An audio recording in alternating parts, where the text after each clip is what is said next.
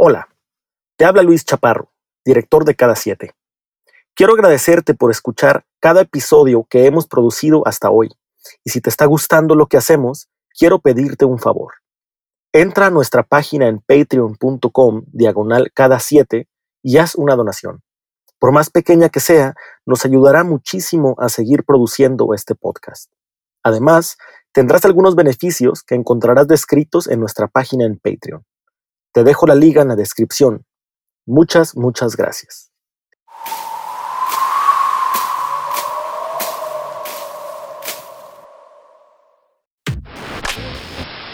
que le habían otorgado la Cámara de Diputados. Este proceso, según versiones tanto de Las autoridades anunciaron que necesitan mexicano de hijo de nueve meses permanece en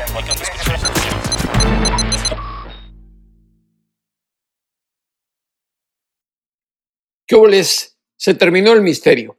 En Estados Unidos se dieron a conocer los resultados finales del conteo de los votos en las entidades que estaban en disputa. Además, eh, los equipos legales eh, que impugnan los comicios presidenciales del presidente Donald Trump en el estado de Pensilvania y en Arizona tiraron la toalla. Se dieron por vencidos. Por ello, las autoridades electorales y en consenso los medios de comunicación de Estados Unidos dieron a conocer el resultado final. De los 538 votos del colegio electoral en disputa, Joe Biden, el candidato demócrata, obtuvo 306 y por lo tanto ya es el presidente electo de los Estados Unidos. Trump se quedó con 232 votos, muy lejos de los 270 que se requieren para ganar la presidencia de los Estados Unidos. Lo que sí hay que destacar es que por primera vez en la historia de la Unión Americana, más de 150 millones de estadounidenses participaron en los comicios. Con 5 millones y un poco más de votos, Biden superó a el presidente Trump en términos del voto popular, aunque este no cuenta para elegir al presidente, sin embargo, sí es el mecanismo para repartir los votos del colegio electoral entre los 50 estados, territorios y la capital de los Estados Unidos. Ahora solo queda que el 14 de diciembre los electores del colegio electoral confirmen a Biden como el ganador de los comicios, para lo cual el 6 de enero el Congreso Federal tendrá que emitir un decreto con el cual se le reconoce a Biden como el presidente de los Estados Unidos número 46, que asumirá la presidencia el 20 de enero de 2021. Ahora vamos a hablar de un tema muy importante. El proceso judicial en Estados Unidos de el general Salvador Cienfuegos Cepeda, quien fuera secretario de la Defensa Nacional en el gobierno de Enrique Peña Nieto. Este general, detenido en Los Ángeles el 15 de octubre por autoridades federales acusado de narcotráfico y de estar coludido con el cártel de los Beltrán Leiva, ya está negociando un acuerdo con el Departamento de Justicia del gobierno estadounidense. Y es que a sus 72 años, el general Cienfuegos no quisiera pasarse el resto de sus días en prisión si se va a juicio y es declarado culpable. Él quiere llegar a un acuerdo para quedar en libertad en pocos años y además posiblemente quedarse a vivir en los Estados Unidos como testigo protegido, porque tendría que traicionar, tal vez, a muchos militares mexicanos y a políticos. Eso es lo que está por verse en esta negociación. Ahora, vamos a platicar en cada siete con alguien que sabe de este tema, que sabe que la operación Padrino, a través de la cual fue investigado y detenido Cienfuegos Cepeda, sigue abierta. Es decir, que en la mira del gobierno de Estados Unidos a través de la DEA hay otros militares. Cada siete logró tener la entrevista con Anthony Wayne, ex embajador de Estados Unidos en México, precisamente cuando Cepeda, cuando, perdón, cuando Cienfuegos Cepeda era titular de la Sedena en ese gobierno tan corrupto de Enrique Peña Nieto. Los invito a escuchar con detalle esta interesante plática de Wayne con cada siete.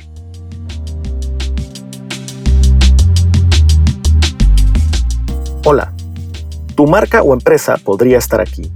Por una pequeña cantidad, podrías tener un anuncio con nosotros distribuyéndose en todas nuestras plataformas. De esa manera, te estaríamos ayudando a que más personas conozcan de tu marca o empresa y tú nos estarías ayudando a seguir produciendo este podcast. Si te interesa este espacio, escríbenos a info.chamisohub.com. Te dejo el correo en la descripción de este episodio. Gracias.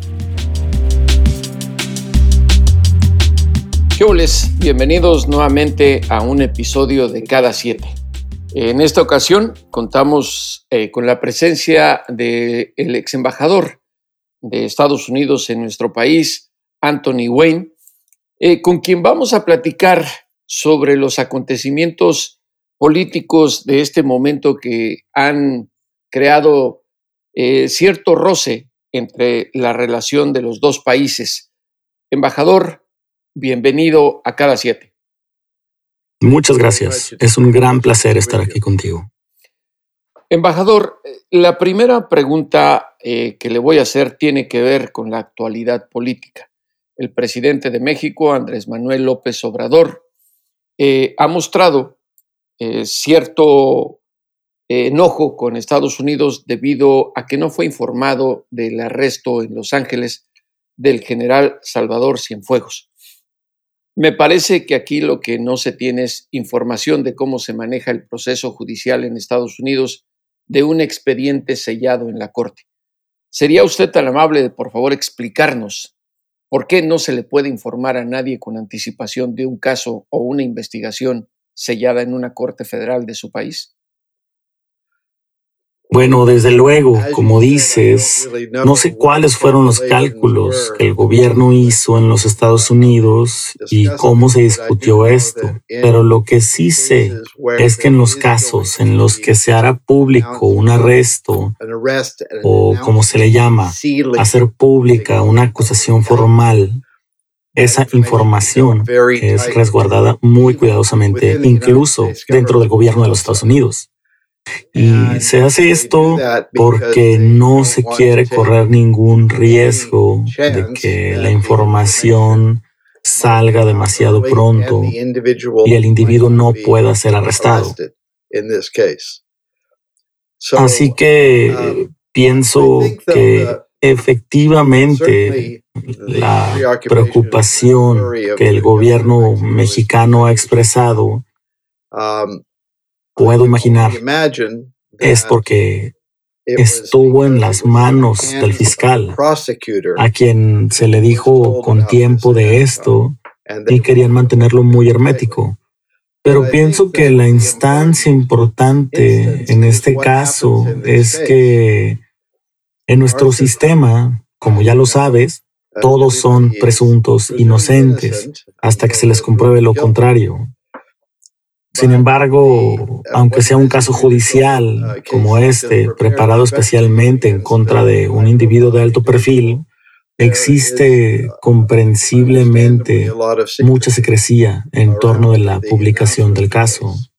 Creo, sin embargo, que ahora es importante que nos enfoquemos en lo que sucede en el juicio propiamente y qué información será comprobada o no.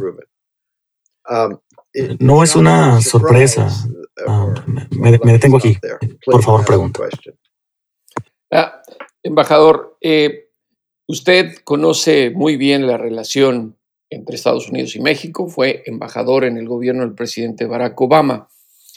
Eh, el presidente López Obrador ha hablado de respeto a la institución del ejército mexicano y ha dicho que si el el general Cienfuegos es declarado culpable y si hay pruebas no podrá hacer nada el gobierno mexicano.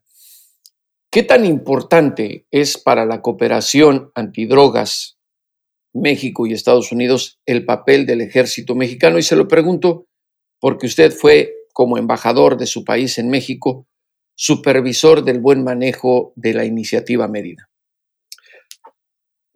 Ciertamente, la cooperación con las Fuerzas Armadas de México es muy importante. El ejército y la marina son aliados muy importantes Si es que México quiere tener éxito en la lucha contra el crimen organizado y si es que los dos países juntos quieren tener éxito en el combate de un enemigo común. Así que yo no creo que el arresto de cualquier individuo o incluso un grupo de individuos puedan poner en tela de juicio la institución del ejército o la marina o cualquier otra parte del gobierno federal, porque en mi experiencia existen muchos, muchos oficiales mexicanos dedicados, arriesgando sus vidas día a día en un intento de llevar a los criminales a la justicia. Y también en mi experiencia, tristemente, hay instancias en las que algunos individuos han sido corrompidos o intimidados para cooperar con grupos criminales. Y eso pasa en ambos lados de la frontera. Y eso es justo lo que sucede cuando estás intentando combatir a un, enemigo que tiene billones de dólares y tiene muchas armas. Enfrentas a casos como este, donde hay corrupción y donde tienes que ser cauteloso y debes hacer todo lo que se pueda para construir confianza entre quienes están en la línea de fuego, arriesgando sus vidas para salvar vidas mexicanas y americanas. Eh, embajador, eh, usted acaba de mencionar algo que es muy importante para entender la cooperación bilateral, el poder de corrupción que tiene el crimen organizado. Eh, es la primera vez que ocurre un caso similar de alta importancia, como el, arresto del general Cienfuegos en Los Ángeles, pero en México eh, los rumores, los reportes sobre corrupción en el ejército por parte de, del narcotráfico no eran nuevos. Es decir, ya se había mencionado en otras ocasiones, tenemos el caso del general Jesús Gutiérrez Rebollo, por ejemplo. La pregunta que le quiero hacer, y supongo que usted no va a querer dar nombres y, y entiendo por qué, pero cuando usted fue embajador de Estados Unidos en México, llegó a escuchar eh, casos de posible corrupción en las Fuerzas Armadas mexicanas por parte del narcotráfico? Sí, hubo rumores, pero nunca hubo realmente evidencia para demostrar que esos rumores fueran ciertos. Y para ser honesto, hubo rumores de políticos corruptos, de policías corruptos, de miembros de las Fuerzas Armadas corruptos. Y cuando escuchamos esos rumores, desde luego que trabajamos con nuestros aliados de confianza para intentar descifrar si había algo de verdad en aquellos rumores. Tienes que ser muy cuidadoso porque siempre hay rumores, pero lo que necesitas son pruebas.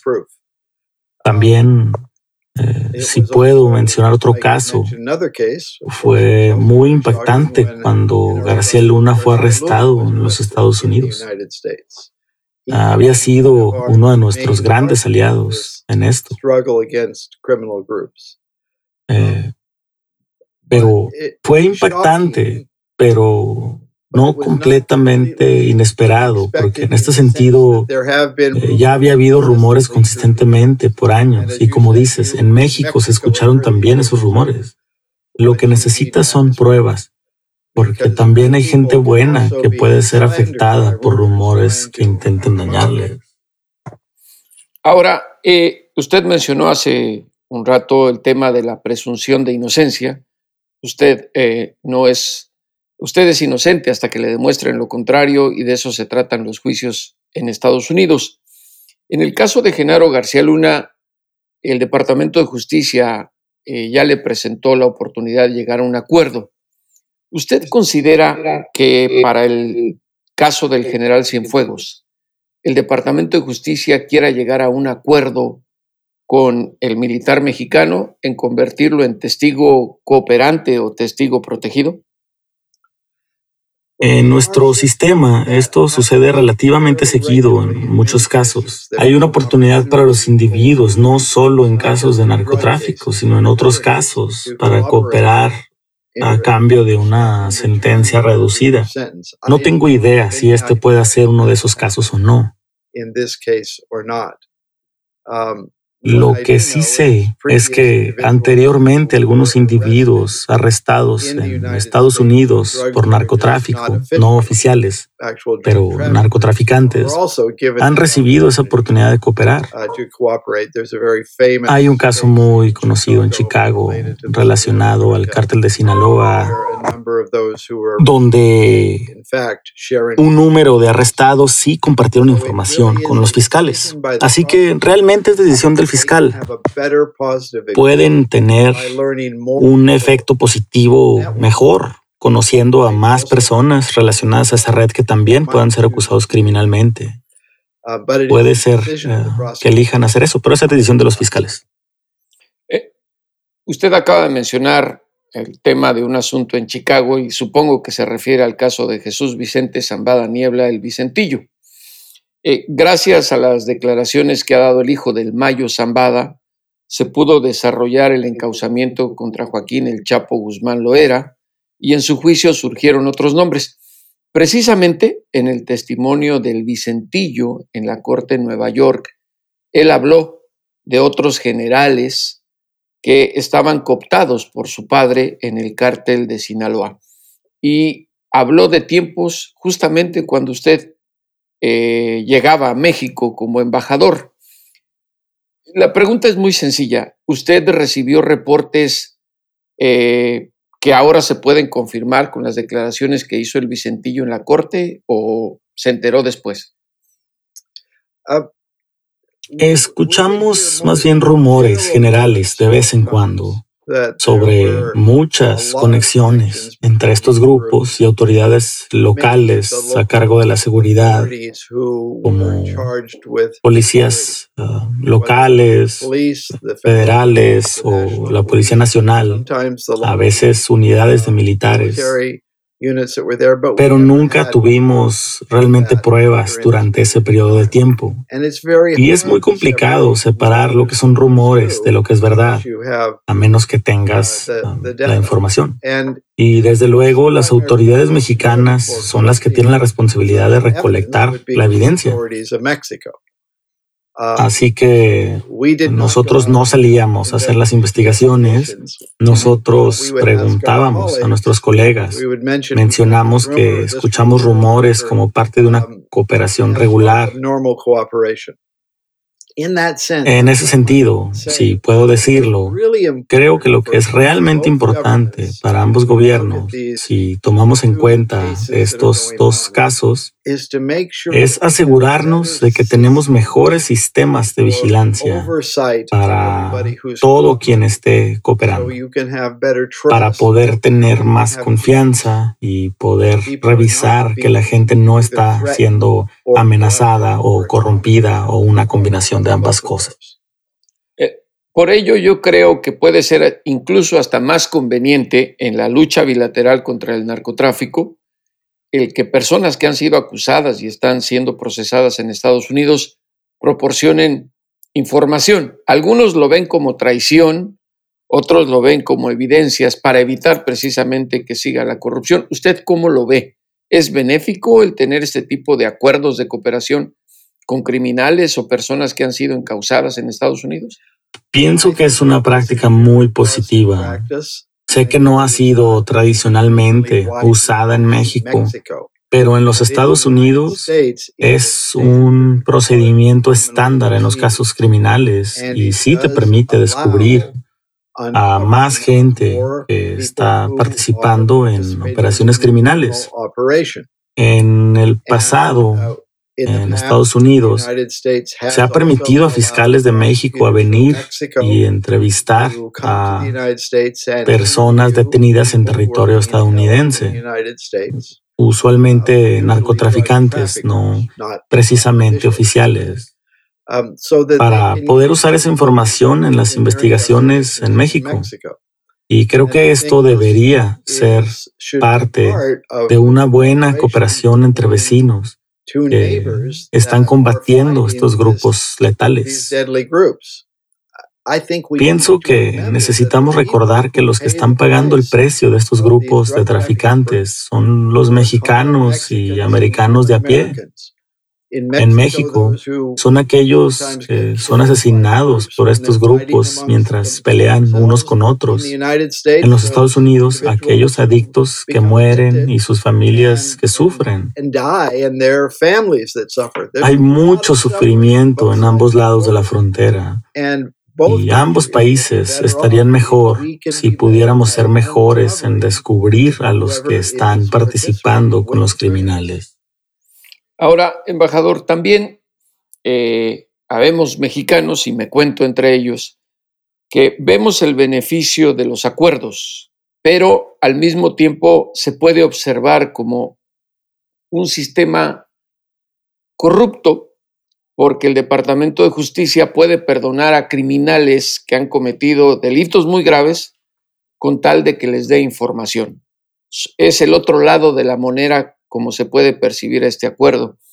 Eh, ¿Usted lo percibe también como algo que no, no es tan claro, que puede tener tintes de corrupción este tipo de acuerdos?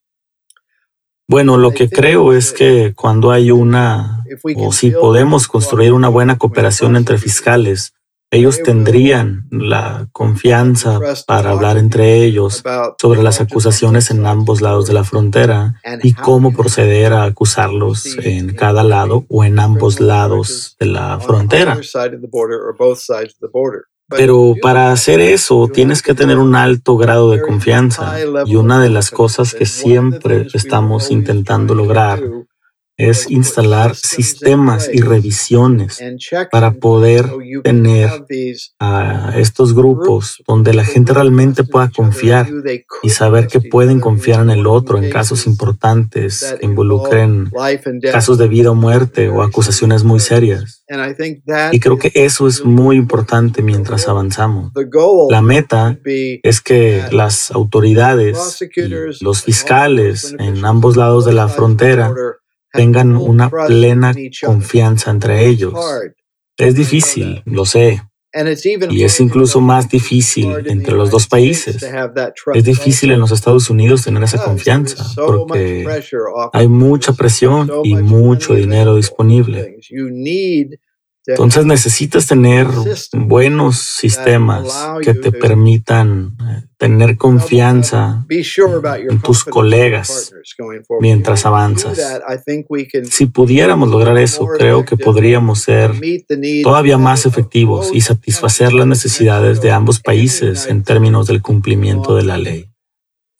Ahora, embajador, eh, el presidente López Obrador, en su molestia eh, por el caso Cienfuegos y también el canciller mexicano Marcelo Ebrard eh, han dicho que es muy importante la amistad con Estados Unidos y el mantener una muy buena relación con el gobierno, pero eh, eh, quieren revisar el trabajo de las agencias estadounidenses en México, y en este caso el de la DEA en específico. ¿Qué tanto pudiera afectar a esta cooperación y a los buenos resultados en la lucha contra el narcotráfico, que por ejemplo el gobierno mexicano dijera, ya no quiero a tantos agentes de la DEA en México, son 54, o les vamos a reducir su papel en la colaboración. ¿Cuál sería el efecto positivo y negativo de esto? Bueno, creo que la pregunta para preguntar realmente es eh, qué puede servir mejor a los mexicanos y qué puede servir mejor a los ciudadanos estadounidenses. Pienso que podemos meternos en argumentos realmente destructivos sobre la soberanía y hablar sobre ciertos principios y olvidar eh, la pregunta. Hubo alrededor de 30 mil mexicanos asesinados por la violencia criminal el año pasado. Que no se nos olvide, hubo decenas de cientos de americanos que murieron por adicciones. Podemos mejorar nuestros sistemas de cooperación, eso es seguro. Pero el problema real aquí son los oficiales corruptos y las organizaciones que corrompen a los hombres. No podemos distraernos de eso. Pienso que podemos mejorar nuestra manera de cooperar. Algunos de nosotros hemos argumentado desde el inicio de esta administración en México que debe haber una eh, revisión rigurosa de la cooperación en materia de seguridad.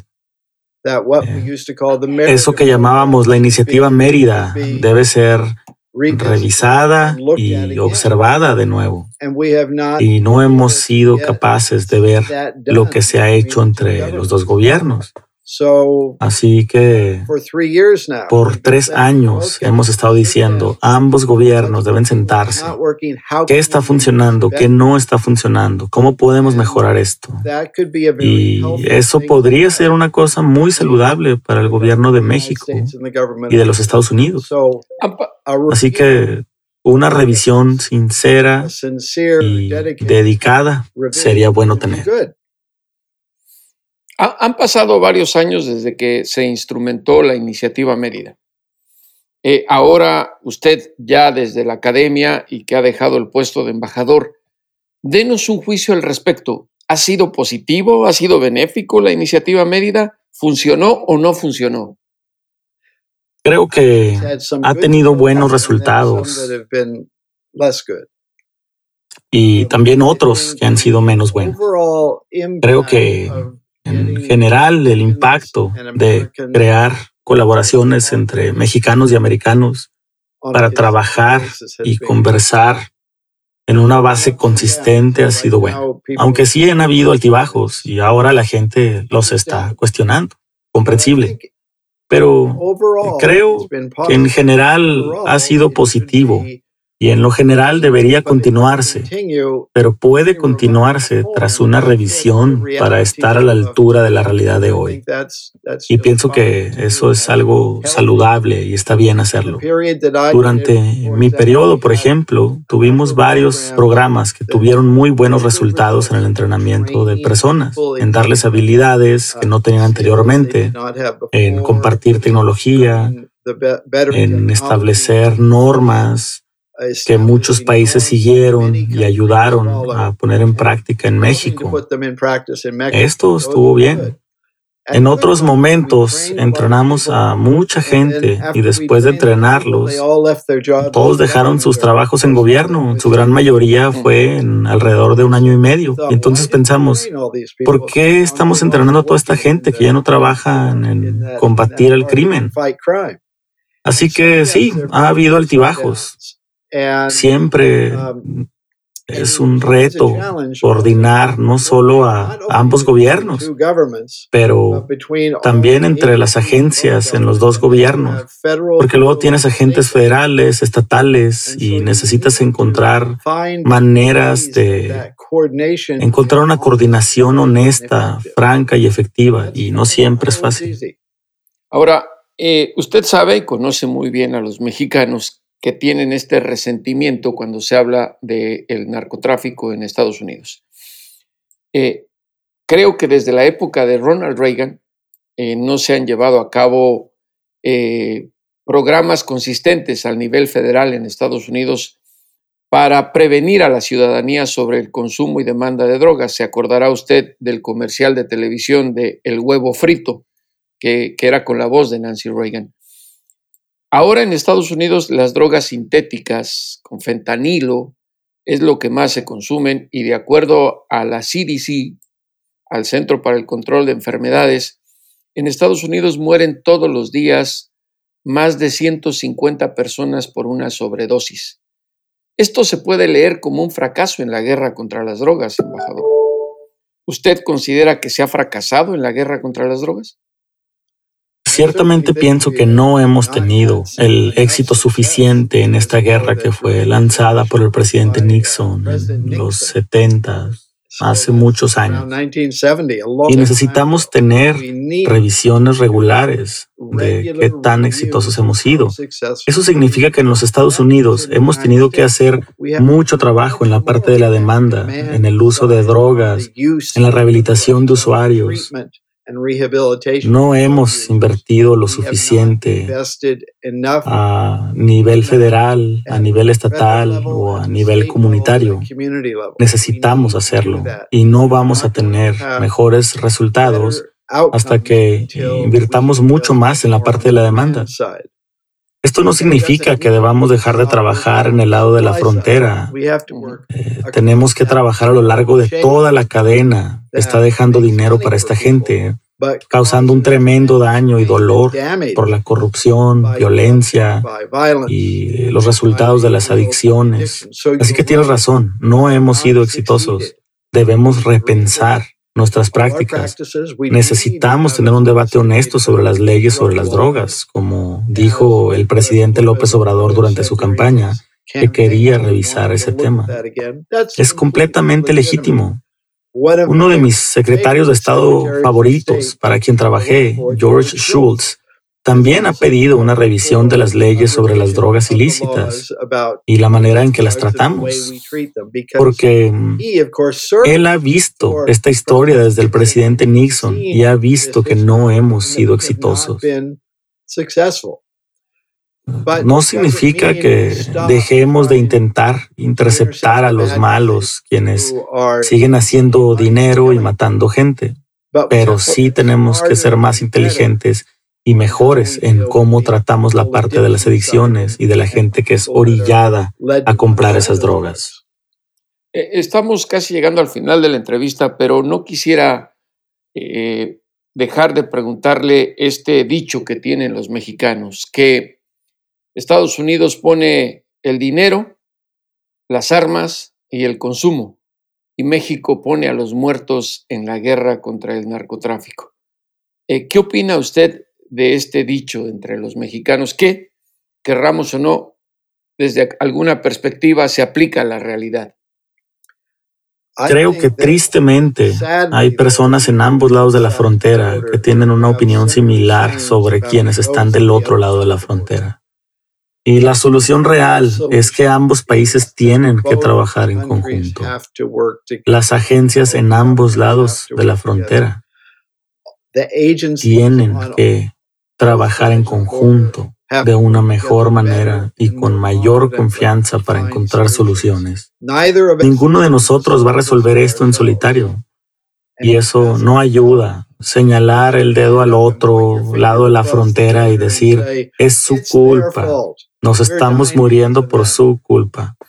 Hemos dicho esto por décadas y esa no es la manera de resolver este problema. Pero el presidente Trump precisamente fue el que empezó a poner otra vez el dedo en los responsables. A los empezó su aspiración presidencial diciendo que los mexicanos eran violadores, narcotraficantes y criminales y que por eso iba a construir un muro en la frontera. Un muro no detiene las drogas, ni el tráfico de armas, ni el lavado de dinero, embajador. ¿Estará usted de acuerdo o está en desacuerdo con lo que empezó Trump su campaña? He escrito varios artículos diciendo que el muro no es la solución. Las drogas entran a través de los cruces legales en su mayoría. Esto no va a detener el flujo. Algunos van a encontrar maneras de aventar las cosas por encima, por debajo, por un lado de los muros. La solución es que ambos lados puedan trabajar como colegas con confianza en el otro encontrando el mejor conjunto de políticas que ambos puedan reducir la demanda en Estados Unidos y reducir la oferta en México. De esta manera, americanos y mexicanos van a poder vivir mejores vidas y solo podemos hacer eso con mucho trabajo y no acusando al otro lado de mala fe. La última pregunta, embajador, y le agradecemos su participación en cada siete y esta plática tan sincera. Yo sé que usted no tiene una bola de cristal, pero tiene la experiencia política suficiente, eh, no para pronosticar el futuro, pero por lo que usted sabe y que sé que no nos puede platicar. ¿Considera usted que el caso del general eh, Cienfuegos eh, es el principio, o puede ser el principio, de que otros militares mexicanos sean acusados de narcotráfico en Estados Unidos? Bueno, déjame decirte un par de cosas. Uno, um, siempre he creído que es muy importante que exista, si es que hay evidencia de altos niveles de corrupción sin importar quién es, en el ejército, en la policía, o en la rama judicial, o entre políticos, deberían ser traídos a juicio, porque envía un mensaje a todos los demás de que no hay impunidad. Y eso funciona para ambos lados de la frontera, seas mexicano o americano. Ese debería de ser el caso. Así que, de nuevo, hasta que exista un juicio no sabría si es culpable o inocente. Asumo que es inocente hasta que se pruebe lo contrario. Pero el hecho de que la gente esté siendo arrestada y traída a la justicia es una señal importante si es que existe buena evidencia. Y espero que tome parte en ambos lados de la frontera, porque mexicanos y americanos estaremos mejor si no hay impunidad en el sistema judicial. No sé a dónde va a llevar esto y no quisiera especular, excepto decir que creo que si hay evidencia, las personas no deberían dudar en actuar. Y eso aplica para ambos fiscales en México y en Estados Unidos. Ambassador Wayne, muchas gracias por esta entrevista eh, y esperamos que no sea la última en la cual usted platique con cada siete. Estamos muy agradecidos con usted. Y ahora sí, como siempre, a los criminales y a los políticos, devuélvanos al México que nos arrebataron.